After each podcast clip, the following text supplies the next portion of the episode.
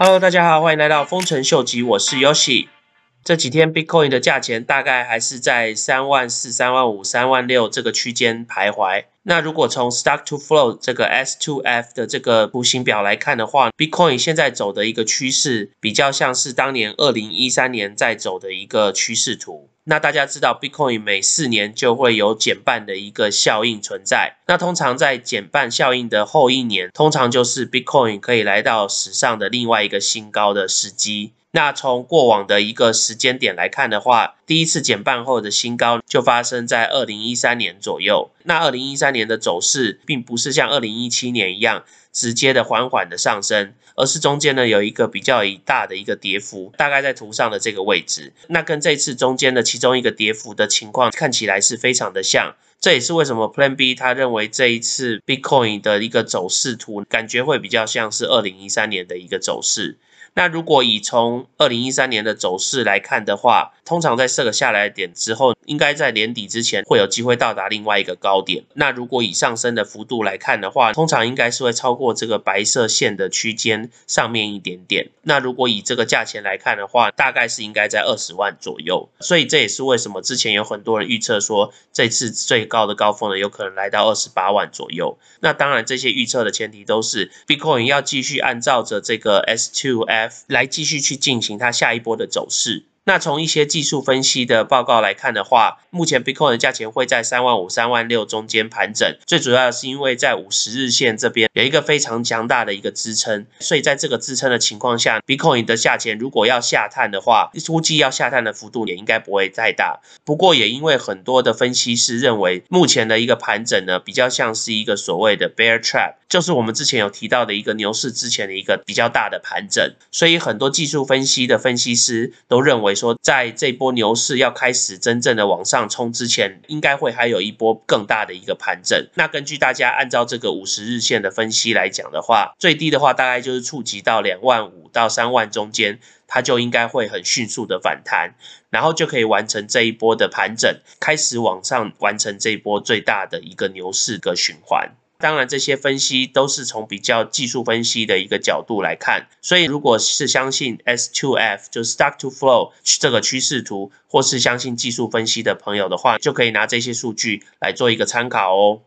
接着，大家如果还记得上周我有跟大家提到有关 GameStop 他们即将发行他们的 NFT 的朋友的话，今天呢有一些新的讯息想要在这边跟大家分享一下。如果大家有来他们这个 NFT 的网站上面的话，大家可以发现他们其实有把他们的 Ethereum 这个地址放在这个下面。那从这个 Ethereum 的地址上面，大家可以在 EtherScan 上面找到这个他们注册的 Contract。那从他们注册的这个 Ethereum 的地址里面，大家可以从中间找到他们的合约。那在合约里面，大家可以发现他们有一个 Launch Date。那这个 launch day 意思就是他们发行的日子。那以这个一六二六二六一六零零这个 code 来去解析的话，就可以解析出来，这个日期其实就是美国时间的今年七月十四号。那所以由此可知，这个是目前 GameStop 他们设定的一个 NFT 发行的一个日子。那这个日子为何重要呢？因为我估计这个跟 GameStar 他们的股票应该是有息息相关的关系。那大家如果还记得 GameStar 的股票在今年年初的时候，因为 Wall Street Bets 这群透过网络上一起连接的投资者，造成华尔街两间卖空的公司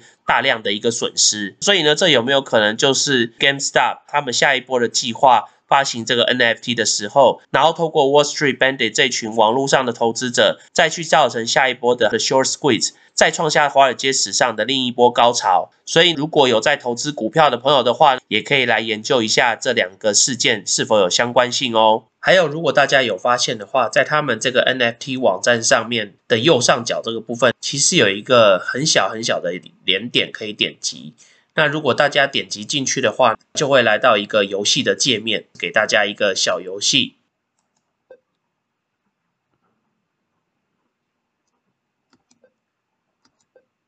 大家可以操控用这个白键来去跳。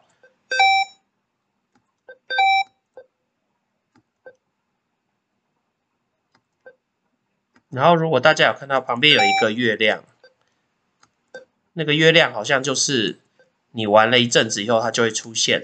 那刚刚看到那个月亮，感觉像是一个上弦月还是下弦月？现在大家有没有看到那个刚刚月亮已经从那个上弦月、下弦月变成一个一半的月亮？那像刚刚我玩到一半，它已经从下弦月变到一个半圆的圆。那如果有厉害的朋友的话，如果能把这个月亮整个都玩出来的话，不知道会不会看到一些比较特别的讯息呢？那这个部分的话，就让大家去玩玩看，然后有什么新的发现，到时候也可以在底下留言告诉我们哦。Coinbase 他们今天声明，他们即将跟 Apple Pay 跟 Google Pay 结合，发行一个他们自己专属的银行卡。那透过这个银行卡，除了可以用实际的卡去直接付款之外，你还可以透过 Apple Pay 或是 Google Pay 的方式，然后拿去支付你在网络上所购买的消费。那使用他们这个银行卡付款的朋友的话，你最高可以获得大概百分之四的一个回馈。那其中有可能是一个 percent 的 Bitcoin，或是四个 percent 的 Stellar Coin。那也因为这一张是一张银行卡，而不是信用卡，所以在申请的时候也不会影响你的信用分数。那所以如果对 Coinbase 的银行卡有兴趣的朋友的话，可以来研究一下哦。那再来，今天 Coinbase 有另外一个新闻，就是 Coinbase 将在这个礼拜四的时候将狗狗币在他们的系统上上架。当然，现在在很多不同的系统上面都已经可以买到狗狗币。但是因为 Coinbase 是美国现在目前最大的一个交易所，所以狗狗币在 Coinbase 一上架的这个新闻一出来的时候，今天早上狗狗币又少涨了一波。不过如果之前找不到地方购买或是换取狗狗币的朋友的话，那你就可以考虑从 Coinbase 上面在星期四的时候可以来买一点狗狗币哦。那接下来这个新闻是有关美国职棒大联盟。他们将跟 Candy 这个 NFT 的一个平台来合作发行他们最新的 NFT 的球卡。那如果对美国职棒大联盟有兴趣的朋友的话，可以来去这个 Candy.com 注册，然后就可以得到他们最新发布的一些消息哦。那今天想要跟大家介绍的 project 就是这个 Origin Protocol。这个 Origin Protocol 其实就是一个去中心化的网络商店平台。那透过这个 Origin Protocol 的平台，你很简单的就可以设定一个去中心化的网络商店。那其实它的操作形式像 GoDaddy、像 Spotify 这些是很类似的，但是最主要的差别就是它是以一个去中心化的一个网络来去操作这个平台。所以意思就是说，透过这个去中心化的网络商店的话，你可以控制很多以往常常是被网络公司平台所控制的一些东西，像是很多有关是网络安全、商店。品牌或是你的网络地址注册的相关的一些讯息，在这个平台上面，你都可以改变从以往的中心化的一个系统，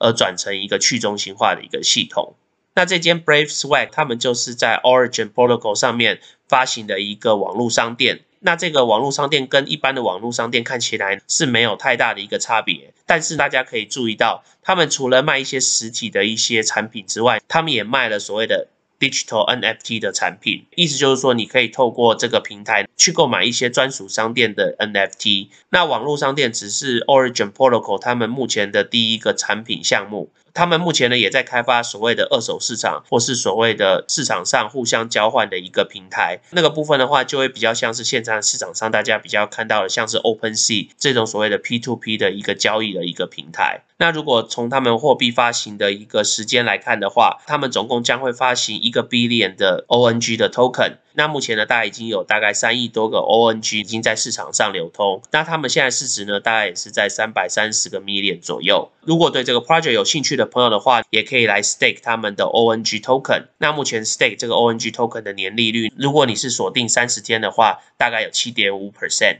然后，如果你是锁定九十天的话，大概有十二点五个 percent。那如果你可以锁定三百六十五天以上的话，就可以来到百分之二十五 percent。所以跟现在市场上 staking 的百分比来相比较的话，这个 ONG token 所提供的这个 APR 的 percent 呢，是相对于比较高的。那如果你是会有兴趣使用他们的平台的朋友的话，你也可以考虑来 mint 他们的 OUSD。那这个 OUSD 主要是用在他们这个平台上面的一个交易的一个货币，但是这个货币的年利率就只有一个选择，大概是现在的百分之三点七个 percent。所以呢，就看你是否会需要使用这个平台。如果你只是想单纯做一个投资者的话，那可能还是来 stake 这个 ONG 的 token 会比较实际一点。那我们今天先聊到这喽。如果喜欢我 content 的朋友呢，麻烦帮我按赞、订阅、分享、开启你的小铃铛。那如果对我的 content 有任何 comment 的朋友的话呢，也麻烦帮我在下面留言哦。那我们今天先聊到这喽，拜拜。